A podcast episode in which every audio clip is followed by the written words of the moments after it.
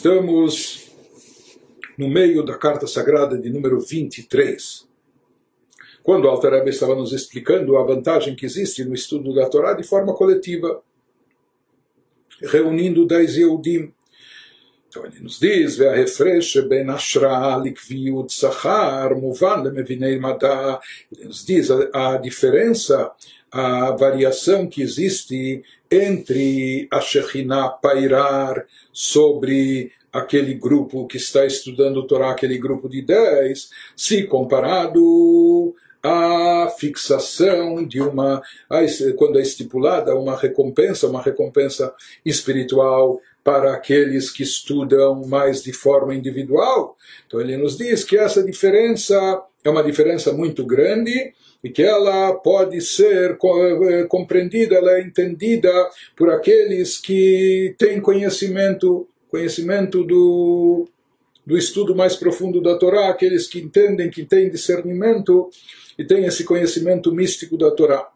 Mas eh, mesmo talvez para todos nós que não temos todo esse conhecimento, ele elabora, ele segue elaborando um pouco mais esse assunto e nos diz Kikviat Sahar, quando a gente se fala, quando os nossos sábios dizem que para aqueles que estudam de forma mais individual, estipulada, é fixada uma recompensa, no que consiste essa recompensa? O Shemeir Hashem lenafsho lenefesh tidreshenu beor torato significa que Deus faz brilhar, Deus permite que ilumine, que se ilumine uma, uma luz, um reflexo da divindade para aquela alma que o busca e que o procura, seja aquela pessoa que busca Deus, está estudando Torá, então ele acaba merecendo, Deus faz que irradie sobre sua alma, sobre aquele que o procura, isso na linguagem do, do versículo em Lamentações, em Echá. Aquele que procura Deus, Beor Torato, na luz, com a luz da sua Torá, da Torá divina. Então, de fato, Sheumate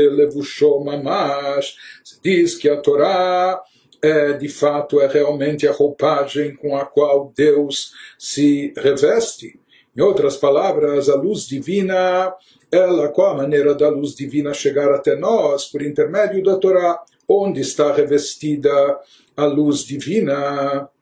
Dentro da Torá, portanto, todo aquele que estuda a Torá, todo aquele que se dedica à Torá, capta algo dessa luz divina, mesmo aquele que estuda a Torá sozinho ou individualmente, ele também, também brilha e ilumina sobre ele algo dessa luminosidade, algo do brilho dessa luz divina que se encontra revestido na Torá. Torá Or. Por isso nós sabemos que a Torá é chamada de luz no versículo. Ner mitzvah Torá Or, a Torá é chamada de luz.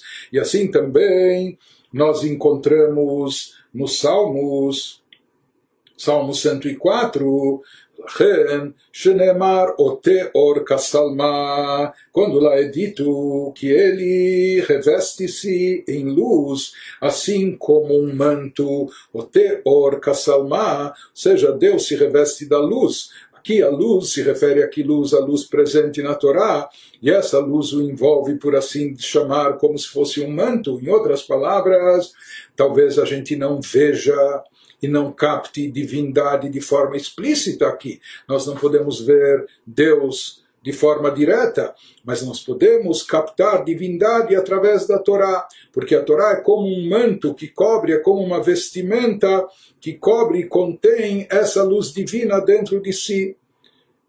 De fato, a vestimenta ela encobre, sobre o que está dentro dela, mas isso também é em nosso favor, para o nosso benefício, ou seja, que nós, como criaturas de carne e osso, finitas, limitadas, não poderíamos ter acesso, não conseguiríamos captar toda a luz divina na sua na sua essência, da forma, de forma infinita e ilimitada, porque isso nos ofuscaria, nós não seríamos, isso nos anularia, nós não, não, não, não, não seríamos capazes de comportar tamanha, tamanha revelação. Por isso, para que nós tivéssemos acesso a alguma coisa da luz divina, Deus embutiu, Deus revestiu, encobriu essa luz, essa luz divina dentro da Torá. Portanto, cada pessoa que estuda a Torá também ele recebe uma recompensa. E aqui nós estamos falando em termos místicos mais profundos. Qual é a recompensa que, que, que a criatura obtém através do estudo da Torá? Isso que se fixa ela uma recompensa é a recompensa espiritual de, de captar algo da luz divina, e que essa luz ilumine a sua alma, faça brilhar sua espiritualidade. Portanto, ele nos diz que essa recompensa estabelecida para aquele que estuda a Torá se refere a quê? Ao brilho da luz divina que se revela dentro do, do, do, do estudioso através da Torá. Uma vez que a Torá, como nós falamos, é essa vestimenta que tem dentro de si, esse manto, essa vestimenta que, que tem dentro de si a luz divina. E através dessa vestimenta que essa luz chega e se revela a nós. Isso acontece para toda e qualquer pessoa, mesmo um único indivíduo que está estudando e se dedicando à Torá. E ele nos fala, uma vez que não só nós como criaturas seres humanos de carne, de carne e osso, criaturas carnais corpóreas, mas até mesmo a nossa alma. Nossa alma também ela é espiritual, abstrata, mas ela também é limitada. Uma vez que até mesmo nossa alma tem balat gvul vetachlit bechol kochotea, uma vez que a nossa alma é limitada e finita, em todas as suas faculdades, todos os seus poderes. Por isso também aquilo que a nossa própria alma pode captar em termos de espiritualidade de luz divina também é limitado. לכן גם אור השם המאיר בה הוא גבולי, מצומצם ומתלבש בתוכה.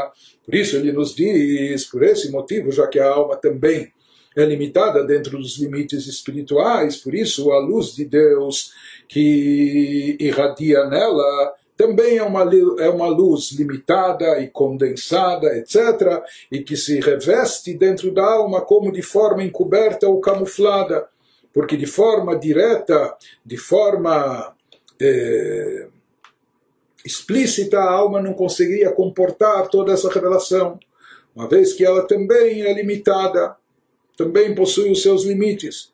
Por isso, ela é só capaz de captar o nível de luminosidade divina compatível com ela, que é uma luz divina mais condensada, mais, mais obscurecida, mais limitada, aquilo que é revestido dentro das limitações. Por isso se diz que na Torá ela se encontra a Torá como uma vestimenta para essa luz divina.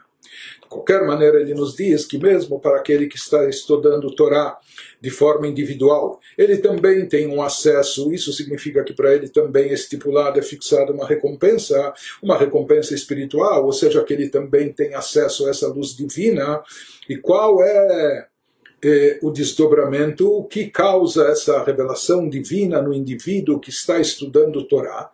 Nós vamos ver, ele vai nos falar que isso aguça a sua sensibilidade espiritual. E isso acaba se desencadeando em outros aspectos também. Isso que ele nos explica, Be'alken itpael lev mevakshei Hashem beshat atfilah ele nos diz, por causa disso, em função disso, da pessoa que estudou Torá e com isso iluminou mais a sua alma, captou da luz da Torá, energizando, iluminando sua, sua alma. Então ele nos diz que, em decorrência disso, aqueles corações que procuram a Deus, Mebakshei Hashem, quando procuram a Deus, ele diz na hora da oração, porque a hora da oração é a hora do nosso encontro com o divino rezar significa encontrar-se com Deus. Então ele nos diz, aquelas pessoas que procuram a Deus na hora da oração, eles são despertados de uma forma especial. lev Hashem Ou seja, eles eles recebem uma inspiração maior, eles sentem um despertar maior. Na hora da reza, nós, criaturas mortais, né, corpóreas, carnais, para nós se pôr a rezar, começar a pensar em coisas espirituais, vincular-se a Deus, meditar na grandeza do Criador, etc.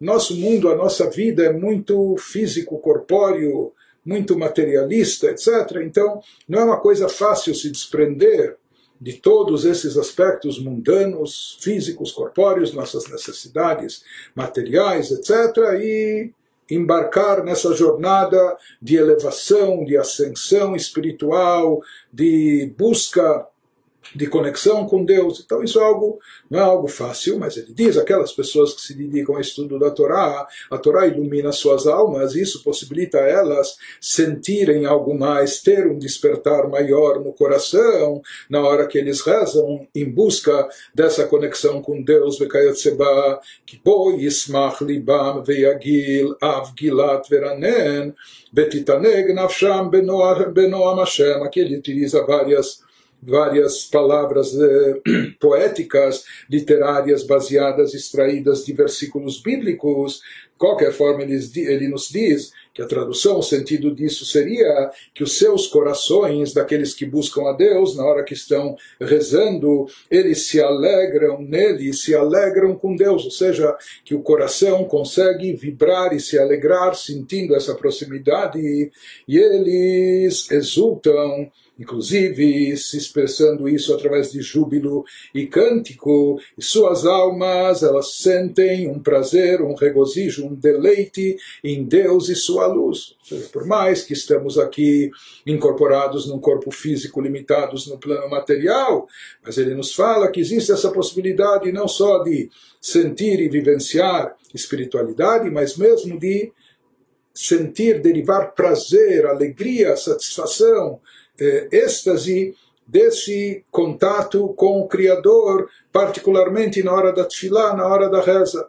Ele nos fala, ainda utilizando esses termos eh, literários, eh, Veiatzá kebarak chitzo, ele nos diz que como uma, uma flecha, um dardo que sai e ele atua como se fosse um relâmpago, né? Seja, como, como um relâmpago que, que um raio, um relâmpago que ilumina os céus ou a escuridão, então ele nos diz também a alma sente esses lampejos, como esses flashes que fazem brilhar, iluminar, mesmo na escuridão, nas trevas espirituais do nosso mundo, do nosso mundo materialista, mas ele sente como essas flechas brilhando, iluminando dentro da sua alma com, né, como ao, com vigor, eh, aquilo que vem, né, envolvido com, com a flecha, etc.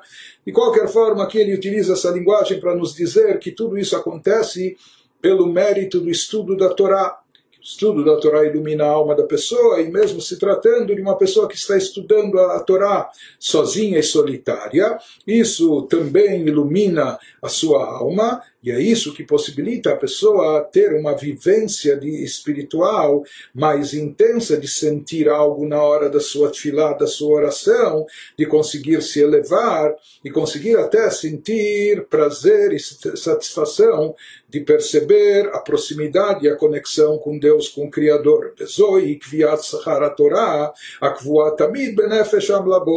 Ele nos diz que a isso se refere a Mishnah, os nossos sábios, quando, quando falam que existe uma recompensa estipulada mesmo para aquele que estuda a Torá sozinho recompensa, como ele nos diz, é poder sentir e viver mais, vivenciar mais espiritualidade.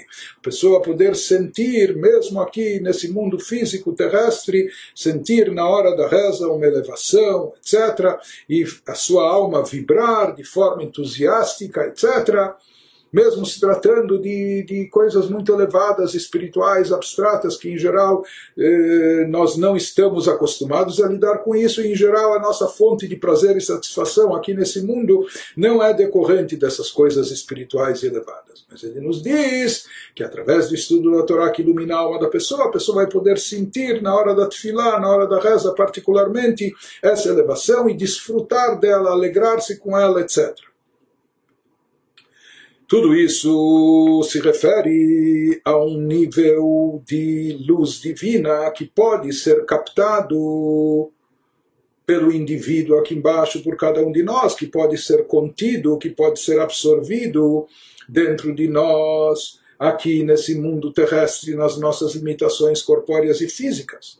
Porém, ele vai nos dizer em seguida: existe uma luz divina elevada e bem mais elevada, luz divina transcendental que está acima da capacidade das criaturas absorverem, interiorizarem forma normal, natural, convencional, as criaturas, a alma aqui não poderia chegar ao brilho dessa luz, porque está, isso está acima da sua capacidade de receber e de absorver. Então, essa luz suprema, essa luz transcendental, ela não brilha, não ilumina dentro da pessoa, nem sequer permanece de forma envolvente, é, rodeando a pessoa, por assim dizer. A pessoa não internalizou isso, mas aquilo está próximo da pessoa. Ele diz: não, nem tampouco isso. Essa luz, essa luz transcendental, ela permanece distante, isolada, uma vez que nós não temos habilidade de nos conectarmos a essa luz, ela transcende a nossa capacidade, está acima dos nossos limites, não podemos contê-la e comportá-la, portanto, essa luz mais elevada, essa luz divina transcendental, nós não temos acesso a ela, nem temos como internalizá-la, e nem tampouco de forma envolvente, circundante, também ela não paira sobre nós.